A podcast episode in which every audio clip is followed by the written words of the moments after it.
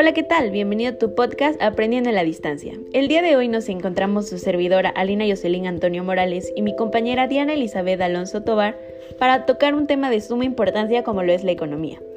Podemos definir la economía como la ciencia que estudia la forma en la que los recursos son empleados para satisfacer nuestras necesidades.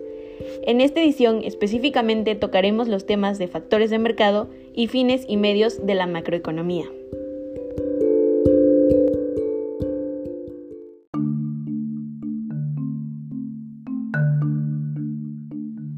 Comencemos hablando del factor tierra. Este se subdivide en diversos elementos, entre ellos el suelo y el subsuelo, que proveen importantes bienes y servicios ambientales, dentro de los cuales se destaca el ser el sustento del alimento para las plantas, almacenar nutrientes, poseer y albergar materia orgánica proveniente de restos animales y vegetales.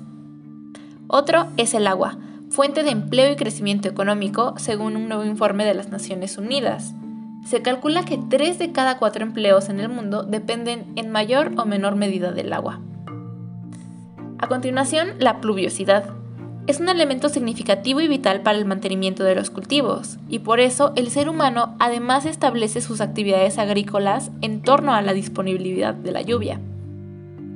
Por otro lado está el clima, que diversos estudios han revelado que los efectos del cambio climático resultan una fuerte limitante al crecimiento económico e impiden el logro de un desarrollo sostenible, ya que, debido a su carácter transversal, afectan a todos los sectores de la economía por lo que un clima favorable la ayudará a mejorar.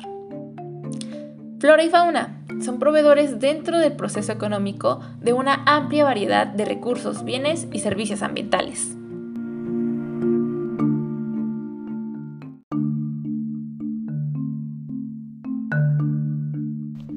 Otros factores del mercado son el trabajo, que hace referencia a la fuerza empleada para desarrollar una actividad y a quien trabaja y es parte de la población económicamente activa, como lo pueden ser los patrones, los empleados o los emprendedores, y el capital, que hace referencia al conjunto de riquezas acumuladas por la sociedad y que puede acumularse, es decir, ahorrarse o invertirse. Cabe mencionar que tener infraestructura y maquinaria que te permite emplear y producir hará que aumentes tu capital.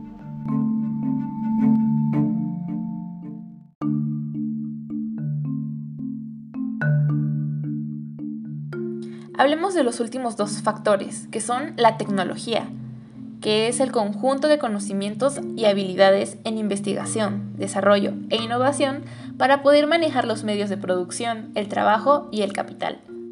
Y finalmente, la capacidad empresarial, que son las destrezas y los conocimientos que necesitan los empresarios, es decir, las personas que crean o poseen empresas.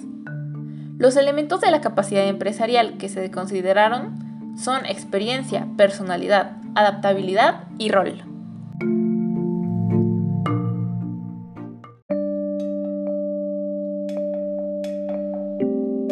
Ahora hablemos de macroeconomía. La macroeconomía estudia cómo las organizaciones, sociedades o familias manejan sus recursos y toman decisiones que se puedan afectar y correlacionar entre sí.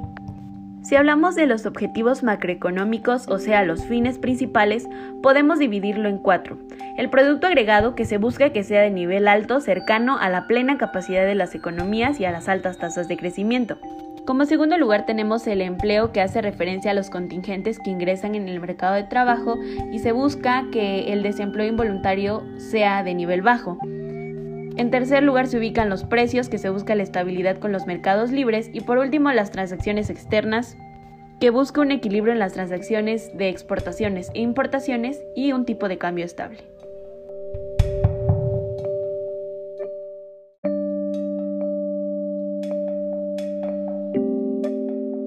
Pero para llegar a estos objetivos o fines de la macroeconomía se necesitan instrumentos de la política macroeconómica, o también conocidos como medios. Son cuatro, y son políticas. La primera es fiscal, que consta del gasto del gobierno, consumo e inversión, así como ingresos, ya sea por impuestos directos como el ISR o indirectos como el IVA, y el presupuesto del gobierno. La segunda política es la monetaria, que consta del control de la oferta monetaria que afecta a las tasas de interés y la eventualidad de las operaciones de crédito. La tercera política es la cambiaria, y de las relaciones económicas externas, que consta como tal de la política de comercio y las remesas. Y finalmente, la cuarta política, que es de ingresos, y consta de política salarial y remuneraciones.